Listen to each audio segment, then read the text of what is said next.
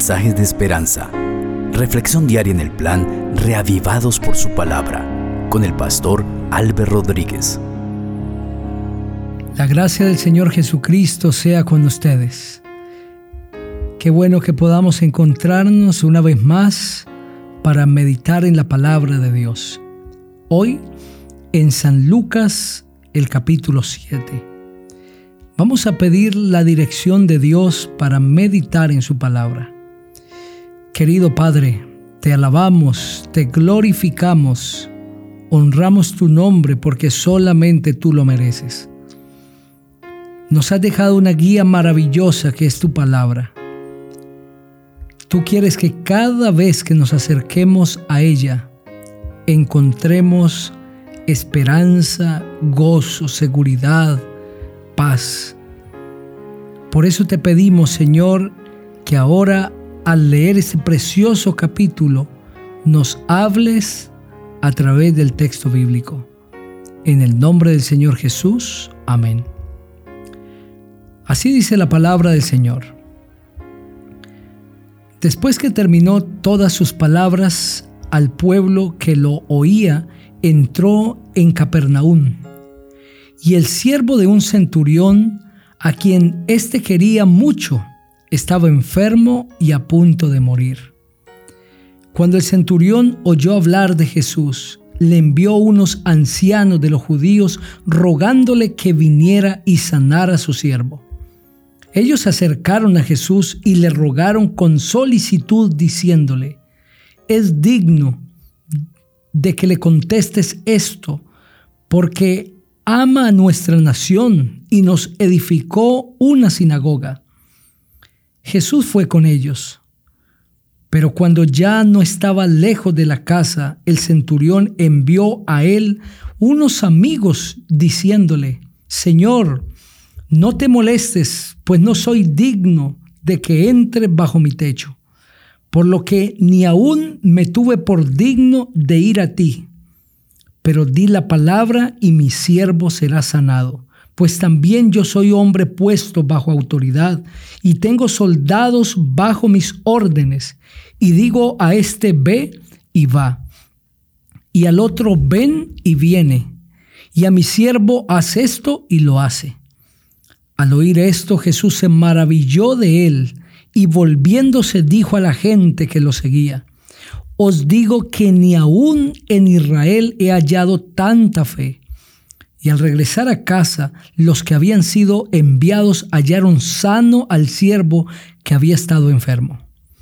Aconteció después que él iba a la ciudad que se llamaba Naín, e iban con él muchos de sus discípulos y una gran multitud. Cuando llegó cerca de la puerta de la ciudad, llevaban a enterrar a un difunto hijo único de su madre que era viuda, y había con ella mucha gente de la ciudad. Cuando el Señor la vio, se compadeció de ella y le dijo, no llores. Acercándose tocó el féretro, y los que lo llevaban se detuvieron y dijo, joven, a ti te digo, levántate. Entonces se incorporó el que había muerto y comenzó a hablar. Y lo dio a su madre. Todos tuvieron miedo y glorificaban a Dios diciendo, un gran profeta se ha levantado entre nosotros y Dios ha visitado a su pueblo.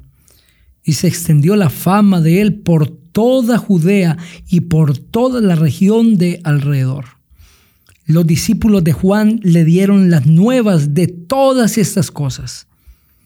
Y llamó Juan a dos de sus discípulos y los envió a Jesús para preguntarle, ¿eres tú el que había de venir o esperamos a otro? Cuando pues los hombres vinieron a él, le dijeron, Juan el Bautista nos ha enviado a ti para preguntarte, ¿eres tú el que había de venir o esperamos a otro? En esa misma hora sanó a muchos de enfermedades, plagas y espíritus malos, y a muchos ciegos les dio la vista. Respondiendo Jesús les dijo, Id y haced saber a Juan todo lo que habéis visto y oído. Los ciegos ven, los cojos andan, los leprosos son limpiados, los sordos oyen, los muertos son resucitados, y a los pobres es anunciado el Evangelio, y bienaventurado es aquel que no haya tropiezo en mí. Cuando se fueron los mensajeros de Juan, comenzó a hablar de Juan a la gente. ¿Qué saliste a ver al desierto? ¿Una caña sacudida por el viento? ¿O qué saliste a ver? ¿A un hombre cubierto de vestiduras delicadas? Pero los que tienen vestidura preciosa y viven en deleites en los palacios de los reyes están. Entonces, ¿qué salisteis a ver? ¿A un profeta? Sí, os digo, más que profeta. Este es de quien está escrito, yo envío mi mensajero delante de tu faz, el cual preparará tu camino delante de ti. Os digo que entre los nacidos de mujeres no hay mayor profeta que Juan el Bautista. Y sin embargo, el más pequeño en el reino de Dios es mayor que él. El pueblo entero que lo escuchó, incluso los publicanos, justificaron a Dios bautizándose con el bautismo de Juan. Pero los fariseos y los intérpretes de la ley desecharon los designios de Dios respecto de sí mismos y no quisieron ser bautizados por Juan. Agregó el Señor, ¿a qué pues compararé a los hombres de esta generación? ¿A qué son semejantes? Semejantes son a los muchachos sentados en la plaza que se gritan unos a otros y dicen, os tocamos flauta y no bailasteis. Os entonamos canciones de duelo y no llorasteis. Vino Juan el Bautista que ni comía pan ni bebía vino y decís, demonio tiene.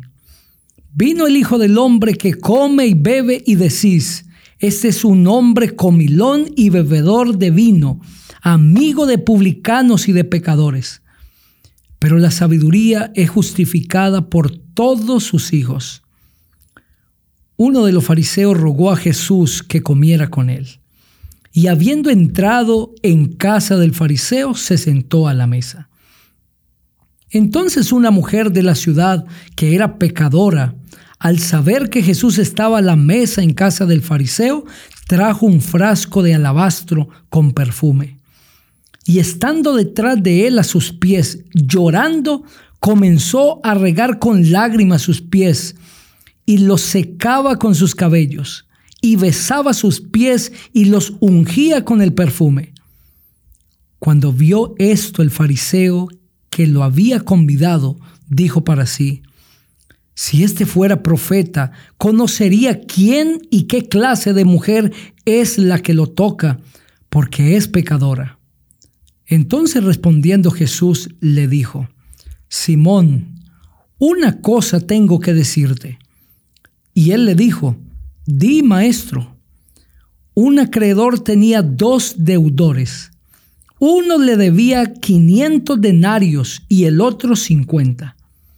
No teniendo ellos con qué pagar, perdonó a ambos. Di pues, ¿cuál de ellos lo amará más? Respondiendo Simón dijo, pienso que aquel a quien perdonó más, él le dijo, rectamente ha juzgado. Entonces mirando a la mujer dijo a Simón, ¿ves esta mujer? Entré en tu casa y no me diste agua para mis pies, pero ella ha regado mis pies con sus lágrimas y los ha secado con sus cabellos no me diste beso, pero ella desde que entré no ha cesado de besar mis pies. No ungiste mi cabeza con aceite, pero ella ha ungido con perfume mis pies. Por lo cual te digo que sus muchos pecados le son perdonados porque amó mucho, pero aquel a quien se le perdona poco, poco ama. Y a ella le dijo, tus pecados te son perdonados. Los que estaban juntamente sentados a la mesa comenzaron a decir entre sí, ¿quién es este que también perdona pecados? Pero él dijo a la mujer, tu fe te ha salvado, ve en paz. Este precioso capítulo describe el poder maravilloso de Dios manifestándose en favor de la humanidad. En todo el capítulo vemos la gracia de Dios, su misericordia, su poder restaurador. Comenzando con el siervo de un centurión, un hombre que estaba enfermo, un soldado que estaba enfermo.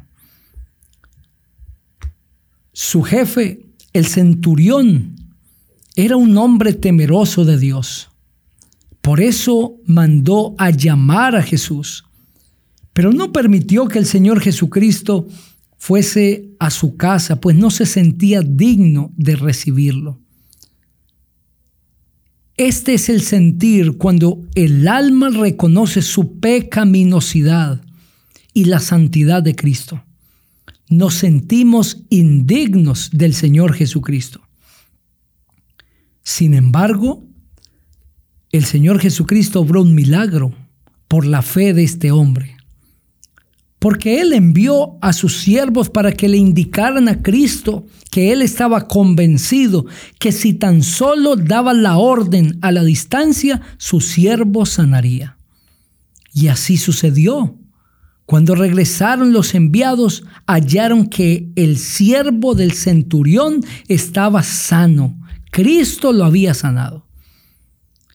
Ese mismo Cristo que está sanando aquí a un hombre a la distancia, es el mismo que creó el universo solo con su palabra.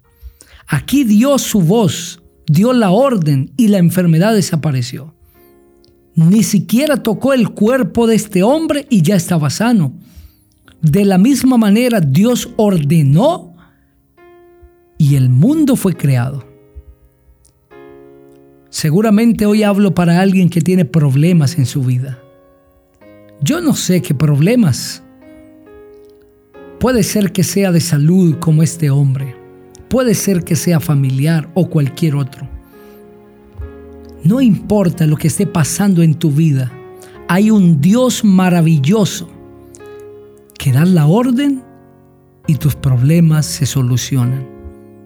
Que dice hágase y se hace lo que es imposible para el hombre. ¿Quieres tú confiar en ese Dios maravilloso? Pues ora conmigo en este momento y pidamos que su poder se manifieste. Querido Dios, hemos leído un precioso capítulo que describe tu poder. Ese poder acompañado de misericordia, de amor, de clemencia para con tus hijos. Así como sanaste al siervo del centurión, hiciste un milagro maravilloso y toda su enfermedad desapareció. De la misma manera, en la vida de tus hijos hoy, puedes hacer cosas maravillosas solamente con tu palabra. Por eso te ruego, Señor, que toda persona que hoy esté clamando a ti sea bendecida con la manifestación de tu poder y que tú restaures, sanes, transformes, soluciones como es tu deseo hacer. En el nombre maravilloso del Señor Jesucristo, que es sobre todo nombre. Amén. Que el Señor te bendiga.